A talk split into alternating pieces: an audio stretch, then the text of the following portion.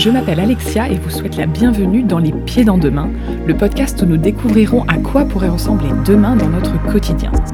Les Pieds dans Demain sont des conversations avec des personnes de tous horizons afin de décrire comment elles envisagent concrètement demain. L'objectif de ce podcast? Donner la parole à des personnes pleines de bon sens que l'on a trop peu l'habitude d'entendre afin de penser l'après de manière réaliste et authentique. Allez, venez, on va mettre les pieds dans demain. Mathieu a été journaliste en presse écrite pendant 20 ans. En 2019, il a décidé de changer de métier pour se réinventer professionnellement. Pendant ses années en journalisme, sa mission consistait à aider le grand public à comprendre le monde de l'entreprise. Lors de sa reconversion, Mathieu a donc décidé de changer de prisme. Aider désormais les entreprises à se faire mieux comprendre de leurs différents publics. Mathieu est très curieux et s'intéresse à de nombreux sujets. Cinéma, littérature, entrepreneuriat, nouvelles technologies, gastronomie. Vous comprendrez donc pourquoi nous avons abordé autant de thématiques. Quand on parle de demain à Mathieu, il a une approche très claire. Il ne se projette pas à 10 ans, mais à 2 heures et demie, maximum ce qui lui permet d'agir vite sur son présent pour aller chercher un meilleur futur. Un futur où l'économie est libérale, où les inégalités se réduisent tout en gardant à l'esprit d'être plus tourné vers un développement plus durable à plein de niveaux. Son pragmatisme n'a d'égal que son talent en jeu de mots, que je vous laisserai constater par vous-même. Allez, sans plus attendre, venez, on va mettre les pieds dans demain avec Mathieu. Bonjour à toutes et à tous, bienvenue dans ce nouvel épisode Les pieds dans demain où on va parler encore une fois d'une multitude de sujets. Et donc j'ai la chance de recevoir Mathieu. Et pour mettre directement les pieds dedans, mon cher Mathieu, je vais te poser ma question qui va vraiment me ouvrir potentiellement les chakras de beaucoup et apprendre à te connaître un peu plus. C'est quoi ton sujet du moment? Mon sujet du moment, bah, c'est les sujets que me proposent mes clients. Et donc c'est assez varié, j'en ai euh, cinq ou six de front en ce moment. J'ai un sujet sur euh, l'avenir de la relation entre les médias et les entreprises, un sujet sur qu'est-ce qu'une entreprise plateforme, euh, un sujet sur la finance verte demain. Qu'est-ce que j'ai d'autre? Oui, j'ai aussi des articles de brand content pour un cabinet de recrutement à Rewriter. J'ai beaucoup de choses, beaucoup de choses sur le feu en même temps. Donc, faut arriver à jongler avec tout ça. Mais l'avantage, c'est quand on a été journaliste, on est habitué à jongler avec les différents sujets d'un jour à l'autre. Donc euh, c'est le même processus mental appliqué à d'autres à d'autres processus. Avec tout ce qui se passe en ce moment, euh, Mathieu, justement, est-ce qu'il y a un aspect de ta vie quotidienne, puisque donc ancien journaliste, maintenant consultant en stratégie éditoriale, un aspect de ta vie quotidienne qui a évolué ou que tu vas faire évoluer dans les prochaines semaines, mois? Ah bah oui, un aspect euh, fondamental, c'est que je ne suis plus salarié. voilà, je suis devenu entrepreneur, j'ai monté mon EURL. Et donc on découvre une autre dimension de l'existence. Et alors ça, fait quoi C'est un trade-off avec une grande liberté dans la façon de s'organiser en échange d'une plus grande incertitude sur euh, euh, l'activité au day-to-day. Mais au final, je me sens plutôt gagnant. Ouais Oui. C'est quoi alors Qu'est-ce qui te fait dire que tu te sens gagnant? Euh, L'impression que tout ce que je fais, je le fais pour moi. Le travail me me bénéficie et que quand je décide de ne pas travailler, c'est parce que je l'ai voulu. Euh, j'ai décidé de prendre ce jour off et, j'ai l'impression d'escroquer personne si une journée je lève le pied. Donc euh, voilà, une, impression d'autonomie, de liberté qui est assez agréable. Mais que je pense j'aurais pas pu assumer plus jeune. Il faut un peu d'expérience pour, pour, pour ma part, pour mener ce type de vie de façon sereine. Et justement, dans ton parcours de reconversion, euh, tu es arrivé rapidement à te dire que tu voulais être euh, consultant ou comment ça s'est passé le processus de changement? Alors, assez classiquement, en fait, je suis allé voir euh, des gens que j'avais rencontrés lorsque je m'occupais du magazine Management, avec qui j'étais resté en contact, et qui avaient monté un programme d'outplacement, c'est-à-dire qui aide les cadres à, à rebondir, que je trouvais intéressant. Donc, je suis allé sonner à leur porte immédiatement dès que j'ai su que je prenais cette décision. Euh, ils m'ont beaucoup aidé dans ma, dans ma réflexion. Et puis j'avais vraiment des appréhensions à me mettre à mon compte. Je cherchais euh, à retrouver le confort du salariat. Et puis cet outplacement s'est déroulé euh, évidemment au début du Covid, du premier confinement, et ça, ça a fait voler pas mal de choses en éclats. Notamment la réactivité des entreprises, leurs perspectives de recrutement. Euh, tout, a été gelé tout d'un coup. Je me suis dit, je ne vais pas attendre que le virus s'en aille pour retrouver un job. Et puis en même temps, un autre ancien contact m'a demandé, mais est-ce que tu peux m'aider sur tel sujet? Euh, J'ai dit go. J'avais, j'avais monté euh, une petite micro-entreprise en prévision pour pouvoir faire des piges à droite à gauche en me disant, bon, si ça se passe comme ça, je suis armé. Donc j'ai dit oui, et puis un boulot en a entraîné un autre. Euh, ça a gentiment pris, euh, pris de l'ampleur au courant 2020, et donc début 2021, j'ai décidé de passer la, vitesse au-dessus et de monter une vraie entreprise, une URL pour, pour structurer, structurer ça et puis assumer, assumer davantage ce choix de, de l'indépendance et de l'autonomie. Est-ce que la question du sens, c'est une dimension qui est entrée en jeu pour toi? Non, non, euh, la question du sens, en fait, c'est une question que j'avais, à laquelle j'avais beaucoup réfléchi pendant mes années de journalisme, mais en fait, on a l'impression de perdre le sens quand on travaille pendant des années dans un univers économique en déclin. On se demande pourquoi on fait ça, puisque on a beau, on peut travailler trois fois plus, les résultats ne sont pas au rendez-vous les tendances sont dictées par des mouvements beaucoup plus importants que tous les efforts qu'on peut fournir. Donc on a l'impression de se battre contre des moulins à vent. Et la question du sens, elle, euh, il faut la réorienter parce que si on, si on ne compte que sur le sens de ce qu'on fait, on, arrête tout de suite. Donc pour moi, le sens, il était, il était différent. Il était évidemment de me plaire dans mon environnement professionnel, de faire quelque chose qui m'intéresse, rencontrer des personnes intéressantes, m'amuser autant que possible. Mais le vrai sens, il est, il est pas pour moi, pour ce que ça pouvait apporter à la société avec un grand S. C'était plutôt, voilà, bah, ça me permet de faire vivre confortablement ma famille. Euh, la mission, elle est remplie. Après, si je peux arriver à m'amuser de temps en temps, tant mieux. Et justement, qu'est-ce que tu as fait hier qui te rend fier aujourd'hui? Des enfants. C'est top, on adore. c'est immédiat en tout cas, merci. Ah bah oui, c'est, c'est voilà, la réponse elle est assez simple me concernant.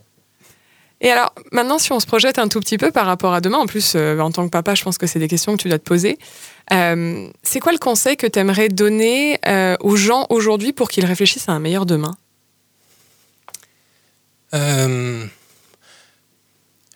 C'est très simple, c'est de commencer par s'appliquer à soi-même ce qu'on voudrait que les autres fassent.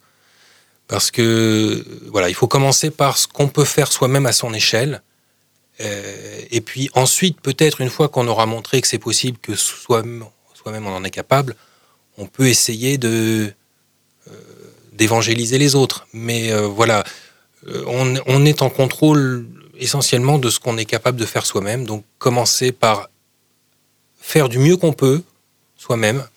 Et puis le reste, si on peut faire encore plus, tant mieux, mais c'est déjà pas mal de commencer par, par soi.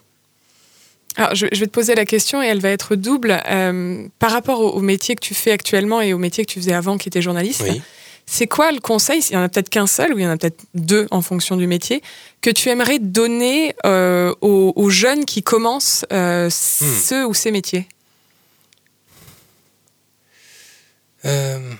Alors, c'est des métiers assez différents hein, parce que dans, dans, un, dans le premier cas, journaliste, c'est d'abord et avant tout de penser à la personne qui sera à l'autre bout du site internet ou du journal ou de la radio. Penser à son lecteur, à son auditeur, en avoir une idée suffisamment précise et une idée suffisamment précise du service qu'on cherche à lui rendre et donc d'une ligne éditoriale pour ensuite commencer à travailler dans ce sens-là et ne pas chercher évidemment à raconter ce qu'on pense soi ou à raconter euh, sa propre conception de la vérité avec un grand V, euh, si ça n'est pas celle du média pour lequel on travaille et que le lecteur attend. D'abord, la question de l'attente du lecteur. Et ensuite, finalement, le parallèle, il est assez vite trouvé. Quand on est, quand on est euh, consultant, c'est essayer de répondre du mieux possible à l'attente du client. Pas chercher à lui apporter euh, ce qu'on pense être le mieux pour lui. Non, il, voilà, il sait ce qu'il veut en général. Et s'il ne sait pas ce qu'il veut, alors on va lui faire des propositions mais euh, répondre à l'attente du client et y répondre dans les temps. C'est un truc super important. C'est voilà, il veut ça pour tel délai. Tout de suite, on dit c'est possible, et à ce moment-là, on le tient. Ou alors on dit c'est pas possible, mais on le dit tout de suite. Et ça, dans le journalisme, c'est pareil, parce qu'un papier qui arrive après le bouclage, ben, il paraît pas, ou il paraît plus tard. Donc la ponctualité, c'est, ça paraît un détail, mais c'est hyper important et c'est le seul moyen de travailler sereinement et de créer un climat de confiance. Allez, on va prendre encore un peu plus de, recul. Euh, c'est quoi pour toi les grands sujets maintenant ou même dans dix ans auxquels notre société va se confronter? Ah, Il y en a énormément, je trouve, il y en a trop. il y en a trop, il y en a, c'est, un peu flippant quand on y réfléchit. il y a un bouquin que j'ai trouvé très éclairant, que je recommande à tout le monde, mais il est, déjà, il est sorti il y a quelques temps, vous l'avez peut-être déjà lu. C'est euh, L'archipel français de Jérôme Fourquet, le patron de l'IFOP, qui décrit très, de façon très claire, très posée, sans chercher à rentrer dans le débat politique, il, fait une photographie de, ce qu'il voit avec son métier euh, et il décrit donc ces fractures profondes de la société française qui, pour résumer à très gros traits, est divisée en trois catégories de population. Les élites mondialisées, euh, plutôt à l'aise, à l'aise avec la mondialisation, à l'aise économiquement, euh, à l'aise avec l'idée du progrès, qui sont dans les grandes villes. Il y a les gens dans les territoires euh, qui sont ont l'impression d'avoir subi un déclassement et de vivre moins bien que leurs aînés et qui donc sont inquiets et plutôt en, résistance avec tout ce que la mondialisation peut apporter.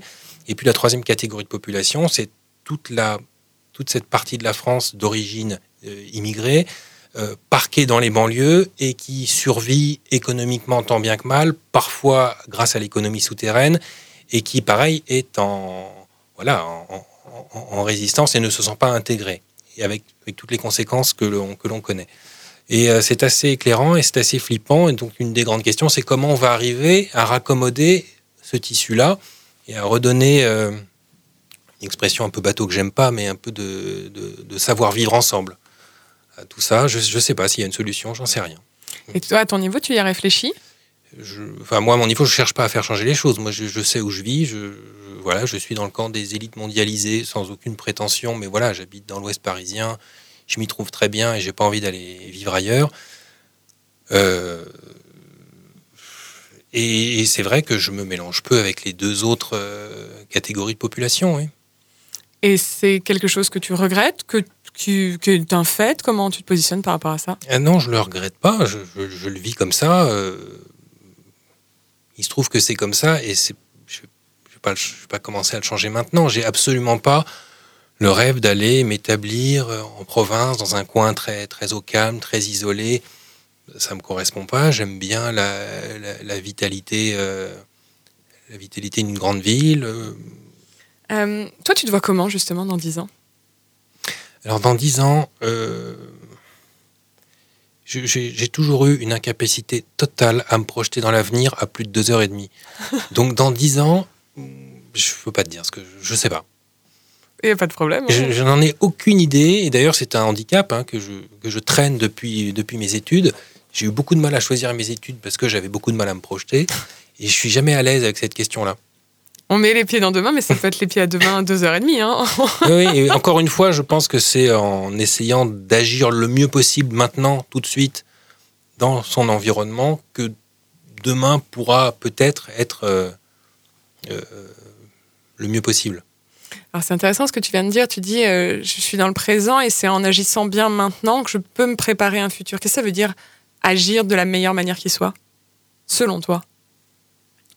Alors, bah, euh, sur le plan professionnel, c'est servir du mieux qu'on peut euh, les clients et répondre du mieux possible à leurs demandes dans le, contexte. Après, euh, ben, du point de vue personnel, c'est pas perdre de vue ses priorités, c'est-à-dire comment faire en sorte que mon foyer soit heureux, que, chacun soit épanoui, que faire en sorte de donner à mes enfants les meilleures chances possibles, faire en sorte que ma femme puisse s'épanouir dans son boulot euh, en partageant au maximum les tâches, en équilibrant, euh, essayer d'avoir des relations agréables avec ses voisins parce que euh, ne pas s'entendre avec, son voisin, c'est une malédiction.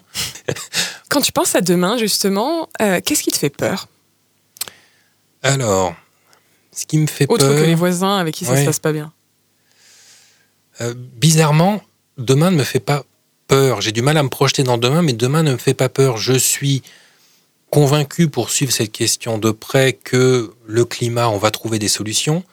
Euh, alors certes, la trajectoire du réchauffement climatique d'ici 2050 euh, laisse entendre qu'on va tous prendre 2 degrés de plus. Mais quand je vois la différence de mobilisation des entreprises sur ce sujet entre aujourd'hui, il y a ne serait-ce que 5 ans, mais c'est dingue. Aujourd'hui, c'est devenu la priorité de toutes les entreprises et on ne peut pas parler de greenwashing. Ça correspond à, des vrais engagements aussi parce qu'elles ont bien compris que pour la communication, si elles n'apportaient pas des preuves de ce qu'elles avançaient, ça ne marchait pas. Et, je pense aussi que ça, correspond à, de, à des, vrais, engagements de beaucoup d'entrepreneurs, une vraie conscience. Euh. Et donc, moi, je pense que les, solutions, elles viendront des entreprises beaucoup plus que des particuliers. Alors oui, il faut trier ses déchets, oui, il vaut mieux prendre des douches, mais il faut éteindre la lumière. Mais c'est pas ça. C'est pas ça qui va changer la donne. Surtout dans un pays comme la France où il n'y a pas un gros stress hydrique, où on a de l'électricité nucléaire à profusion. Euh, oui, alors on peut rouler un peu moins, bon, mais mais je pense que le euh, cet avenir du climat et donc de la planète, il sera, il sera assuré par le progrès technologique par des entreprises qui vont créer des solutions, qui vont... Déjà, un exemple très simple, c'est la, 5G, qui fait peur à tout le monde, elle véhicule, je ne sais plus combien de fois, plus d'informations que la 4G en consommant beaucoup moins d'énergie. Donc, certes, il va y avoir une augmentation du, de la donnée parce que ça sera plus sollicité, mais à, à, kilo-octet égal, ça pollue beaucoup moins. Bon, la voiture, c'est pareil. Une voiture aujourd'hui consomme deux fois moins d'essence qu'une voiture d'il y a 20 ans. Bon, et je, donc c'est pour ça que je, je, reste assez optimiste sur le sur l'avenir. C'est important, les pieds dans deux mains. Mais il faut des preuves de ça. C'est pas juste un optimisme euh, utopiste, tu vois. Je trouve que ça, non, non, mais les, les preuves, les, les preuves, elles sont apportées par le, le, mouvement massif que font les entreprises dans ce sens-là. Pour toi, donc, c'est les entreprises qui le portent. Le gouvernement se situe où par rapport à ça? Ben, Le gouvernement doit aider les entreprises à le gouvernement doit libérer les énergies des entreprises en essayant de leur mettre le moins d'entraves possible, en essayant aussi d'inciter celles qui seraient réticentes en fixant des lois, en fixant un cap, des objectifs. Mais euh, voilà, moi j'ai une approche assez libérale, donc je pense que plus on facilite la vie des entreprises et, mieux, mieux se porte l'économie. Quand tu penses à demain, qu'est-ce qui te fait douter? Euh, Moi je suis un peu dépité par les attitudes victimaires. Euh, on voit ça avec le mouvement woke, par exemple, qui oppose, euh, pour caricaturer, euh, le noir victime du racisme systémique au riche privilégié blanc de plus de 50 ans qui est un oppresseur en puissance qui s'ignore. Moi, je trouve que résumer les relations entre les gens à, ça, c'est catastrophique. Et je pense qu'il faut jamais considérer les gens comme des victimes. Les gens, les gens ont les moyens de, de se prendre en main s'ils le veulent. Et pour aller dans ce sens-là, je pense qu'il faut responsabiliser les gens. Et responsabiliser les gens, ça passe par des choses très simples. Ça passe par, euh, on a une sécurité sociale qui est quelque chose de fantastique qu'il faut garder, mais il faut que les gens se rendent compte de, de ce que coûtent les soins. Et je pense à deux choses. Je pense que, un, il faudrait d'une part leur dire, voilà, vous avez été hospitalisé une journée, sachez que ça coûte à la société 1300 euros et vous n'en payez rien, ou vous en payez, je serais même favorable à ça, vous en payez un euro symbolique. Si vraiment vous, avez, vous êtes en difficulté, vous n'avez pas un rond, vous payez un euro symbolique ou un centime symbolique, mais vous versez quelque chose. De même que je pense que personne, personne ne devrait être exempté de l'impôt. Personne ne devrait être exempté de l'impôt. On fait tout. On, à partir du moment où on est citoyen français, on participe à la vie du pays. Euh, et, vraiment, si on est très défavorisé, ben, on participe de façon symbolique. Un euro, un demi-euro, je sais pas, une demi-journée de participation citoyenne à quelque chose si jamais on n'a pas d'argent, mais il faut que chacun contribue. Et je pense que ça contribuera aussi à réduire cette espèce de, fossé entre, entre des gens qui, qui sont réduits à la passivité et puis euh, des gens qui sont mieux insérés dans la, dans la vie. très intéressant, en effet. Euh, la valeur des choses, c'est un sujet que j'ai abordé avec d'autres d'autres invités, en effet, se rendre compte que euh, oui, j'ai la chance d'être dans un pays qui m'aide beaucoup, mais il faut que je me rende compte de la chance que j'ai. Exactement. c'est un sujet qui est, pas mal ressorti en effet. Euh, et si on réfléchit à demain, qu'est-ce qui te rassure? Euh, Ce qui me rassure, c'est de voir la pêche des plus jeunes, le fait que le fait, c'est vraiment la chanson de Brassens. Hein. Quand on est con, on est con, c'est pas une question d'âge. Et il y, a des, y a des super énergies, il y a des super initiatives chez les plus jeunes. Euh, il y en a aussi évidemment chez, les, chez leurs aînés. Mais euh, là, pour le coup, j'ai vraiment pas l'impression d'un fossé de génération avec oh, tous ces jeunes cons qui attendent que ça leur tombe tout cuit dans le bec. non, pas du tout. Non, non. Je suis assez optimiste sur le, le, niveau de conscience des choses des plus jeunes, leur envie de se bouger pour, euh, pour, que, ça, pour que ça avance dans le bon sens. Euh, voilà. J'adore. Qu'est-ce que tu as hâte de découvrir? Qu'est-ce que j'ai hâte de découvrir? Alors vraiment, le prochain James Bond. Ça fait un an et demi que je l'attends, je n'en peux plus. T'as raison, je sais que euh, Vincent, dans, dans, dans, son épisode justement de la table des chefs, me disait que lui voulait découvrir la carte de son restaurant. oui, aussi. J'aime bien ce genre de plaisir simple, en fait, j'avais trouvé ça assez génial. Donc, euh, bah, très bien. Euh, voilà. James attend Mathieu. James au cinéma, dès que possible. On n'en peut plus d'attendre. On n'en peut plus. No time to die. J'allais, j'allais faire demain est un autre jour, mais je vois qu'on est parti sur, euh, sur plus proche de la réalité. Si tu devais proposer une mesure au gouvernement pour justement arriver vers cette meilleure société, qu'est-ce que ce serait? Ben, Ce serait justement de faire en sorte que chacun contribue à l'impôt, ne serait-ce que de façon ultra symbolique, mais que chacun se sente rattaché à la communauté nationale par ce petit effort fourni pour faire en sorte qu'on puisse euh, voilà, reboucher les trous des routes et, faire tourner les hôpitaux dont on a pas mal besoin en ce moment. Il paraît, oui. Alors tu parlais des jeunes, justement, de la pêche que peuvent avoir les jeunes. Qu'est-ce que tu aimerais transmettre comme conseil aux jeunes pour justement les aider à préparer un meilleur demain? Euh, Écoutez, écoutez les conseils, mais faites ce que vous avez en tête. Ouais, sentez-vous libre. Euh, ne, voilà, ne vous laissez pas écraser par les modes, par euh, la pression du groupe, par euh, qu'on vous dit qui est bien ou pas bien. Ou, voilà, suivez votre idée et, en fait, c'est en suivant son idée et en faisant ce qu'on aime vraiment qu'on est bon. alors ça paraît tout bête à dire comme ça, mais, mais ça veut ça veut pas dire fuir, hein. ça, ça demande du courage aussi. Euh, mais alors, une fois qu'on a choisi ça, on le fait vraiment. Voilà.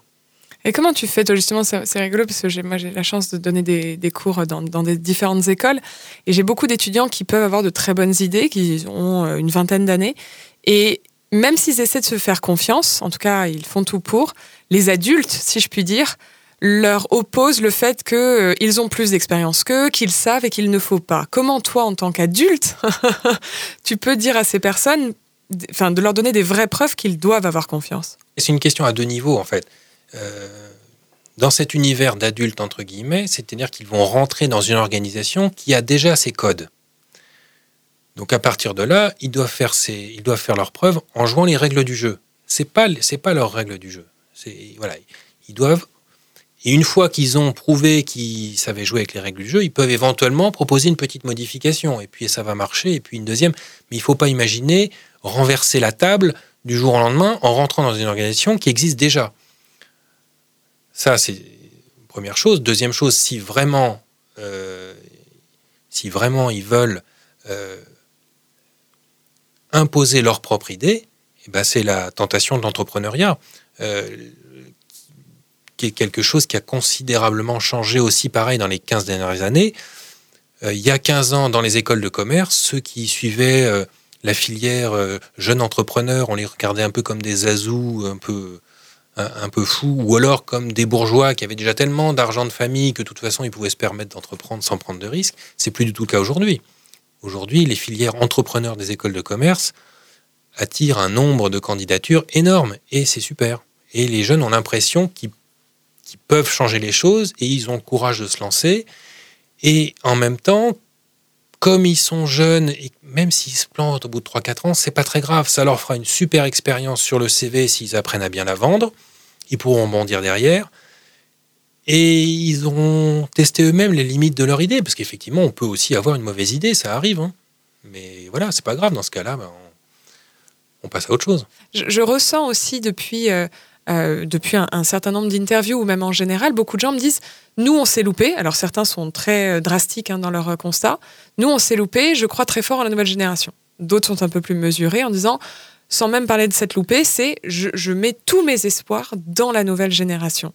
La question, c'est, moi je me la pose, c'est comment on fait pour l'aider cette nouvelle génération à, créer ce meilleur demain et que la nouvelle génération ne se dise pas la même chose pour la future nouvelle génération, tu vois? Oh, mais ouais, moi je pense les, qualités et les défauts sont assez équirépartis entre les générations. C'est- un leurre d'imaginer que les jeunes sont plus brillants que la génération actuelle. Non, ils, seront, ils feront des conneries pareilles, ils, feront, ils, créeront des trucs magnifiques aussi. Euh, et moi, ça m'a ça m'a fait rigoler de voir euh, Julien Bayou, euh, dans cette campagne avortée pour Europe Écologie Les Verts, fustiger les boomers. Mais parmi les boomers, il y a des pionniers de l'écologie. C'est absurde de vouloir associer l'idée de boomer avec l'idée de ringard euh, qui consomme du diesel et qui pollue. C'est absurde. Dans toutes les générations, il y a eu des gens très conscients de, euh, de ce qu'il fallait faire pour que la planète aille mieux. Alors on les entendait moins parce que le sujet était moins présent aussi, parce que, parce que les conséquences du dérèglement climatique se voyaient moins. Mais parmi ceux qu'on appelle, euh, cette expression est horrible, les, boomers aujourd'hui, il y, avait, y avait les pionniers de l'écologie et ceux qui ont même été à l'origine des mouvements qu'on a aujourd'hui. Donc c'est c'est absurde de vouloir opposer les générations. Ça, c'est un point qui m'intéresse particulièrement. Justement, c'est un, un point que j'ai vu avec euh, Christiane dans l'épisode 13 sur l'intergénérationnel. Moi, c'est un truc auquel je crois énormément. Et je suis abasourdie de voir à quel point on a ce besoin d'opposer. On oppose tout aujourd'hui. Mhm. C'est vraiment, il n'y a même pas le yin et le yang, il n'y a même pas, tu vois, un petit truc un peu sympa, c'est euh, A versus B. Et je comprends pas qu'on en soit arrivé là. Et surtout, je me dis, mais pourquoi à un moment toujours opposé et pas se dire, est-ce qu'on peut pas prendre le meilleur de chaque pour arriver? C'est peut-être très utopiste dit comme ça et c'est mignon, mais j'ai- beaucoup de mal à comprendre ce besoin permanent d'opposer plutôt que de co-créer, de, de co-construire. Et Ouais, j'ai peur je- que ça nous amène à quelque chose quand même de très dramatique. Alors, c'est un réflexe qui n'est pas nouveau. hein. Je reviens encore à la chanson de Brassens qui date des années 60 ou 70, je ne sais plus. Euh, donc ça, il y a toujours eu cette, euh, cette a, priori. Euh, moi, je crois beaucoup à la, transmission, essayer de transmettre. euh, ça, c'est, pas forcément grand-chose, hein, mais les deux, trois petits trucs qu'on a pu apprendre au cours de son existence et on sait que ça marche, bah, essayer de les... Essayer de dire, bah tiens, ça, moi je l'ai fait là, ça, ça a pas mal fonctionné, tu peux, tu peux regarder, ou, ou va voir de ce côté-là, ou voilà. Moi, je crois beaucoup à, je crois beaucoup à ça. C'est sans doute le meilleur moyen de, de, de faire passer le meilleur sans être euh, une espèce de chape de plomb euh, hors de, hors de ma solution point de salut. Je pense que c'est important et en effet, je pense que le, le mot-clé, tu l'as dit, c'est transmission. Hmm. On, est main dans la main, on n'est pas. En effet, je trouve que c'est gênant de se dire qu'on arrive à cette espèce de d'opposition de euh, Gen Z, Gen euh, Y et, C'est absurde, c'est et de idiot. boomers. C'est idiot. Mais en plus, il y, a- il y a quelque chose aussi que je, je repère de plus en plus, c'est ce besoin d'étiqueter. Oui, insupportable. plus. Insupportable. Et pourquoi? Je ne sais pas. Euh, Toi, tu es journaliste, tu as été au, au cœur du réacteur. Potentiellement, Ouais. c'est même toi, tu as participé à transmettre, ou en tout cas à diffuser Peut-être, ces oui, mots. sans doute, euh, sans doute, sans doute que j'ai dû participer à ça. Euh, parce que c'est facile, ça simplifie le raisonnement, ça rend les idées plus accessibles, mais en même temps, ça les déforme considérablement. Euh, et puis, il y a aussi un besoin que je, que je vois aussi, du point de vue communication maintenant, un besoin de créer sans arrêt des espèces de nouveaux concepts qui vont faire le buzz. Euh, et donc, il y a voilà, ce, ce besoin de toujours renommer. euh, renommer des choses qui existent déjà pour donner l'impression qu'elles sont nouvelles et que, et qu'on peut que ça mérite qu'on s'y intéresse. Euh, C'est souvent assez consternant. Parfois, c'est aussi un moyen de démocratiser la chose, voire de la vulgariser, non? Tu le vois pas comme ça, toi? Euh, je vois quand même souvent, euh, c'est souvent pour des mauvaises raisons. Moi, je pense que ce qui se conçoit bien s'énonce clairement. Ça, c'est vraiment la conviction euh, De Boileau. Ouais, de Boileau, mais elle marche très bien. elle fonctionne très bien. C'est la clé, la clé de, des métiers de la communication. Et vouloir toujours réinventer des nouveaux concepts pour décrire des choses qui existent déjà ne fait que brouiller le sens et, rendre, euh, rendre la communication inutilement compliquée. Euh, moi, je me bats contre le jargon, je me bats contre, contre tout ça. Euh, c'est très, très contre-productif. Point de vue tout à fait intéressant qu'on arrivera peut-être à, développer dans d'autres épisodes.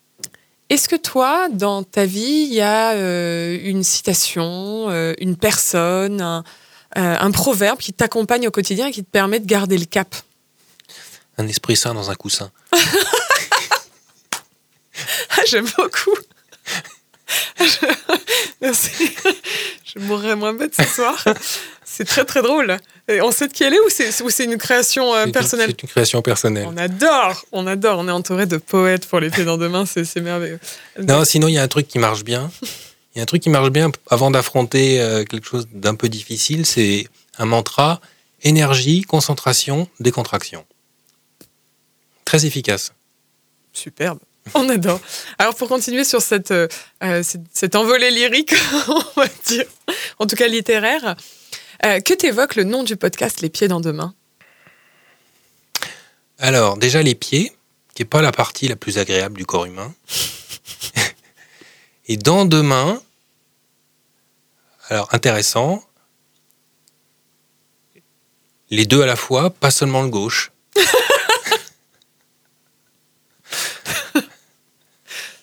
Ok, on a mis les pieds dedans. Mathieu, c'est simple, c'est efficace. On aime beaucoup. Côté très cartésien, qui est, très sympa. Euh, si demain était une personne, justement, qu'est-ce que tu aimerais lui dire? Attention, j'arrive.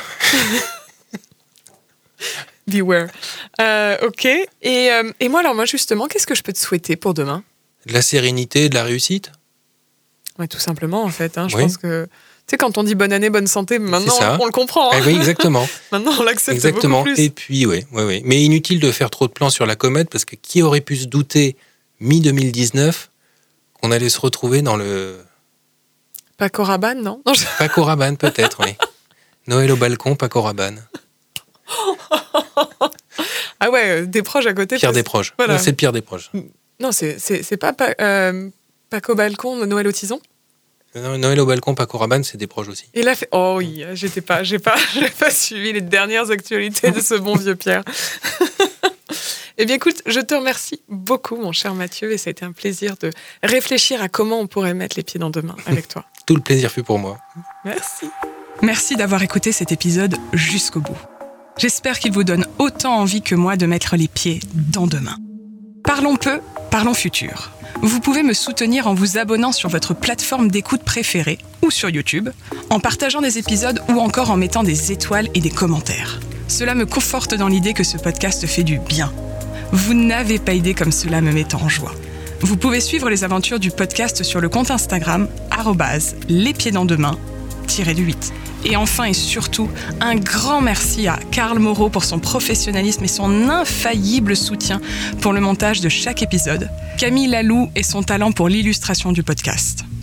On se retrouve vendredi dans deux semaines pour un nouvel épisode. D'ici là, profitez bien du moment présent avant de réfléchir à demain.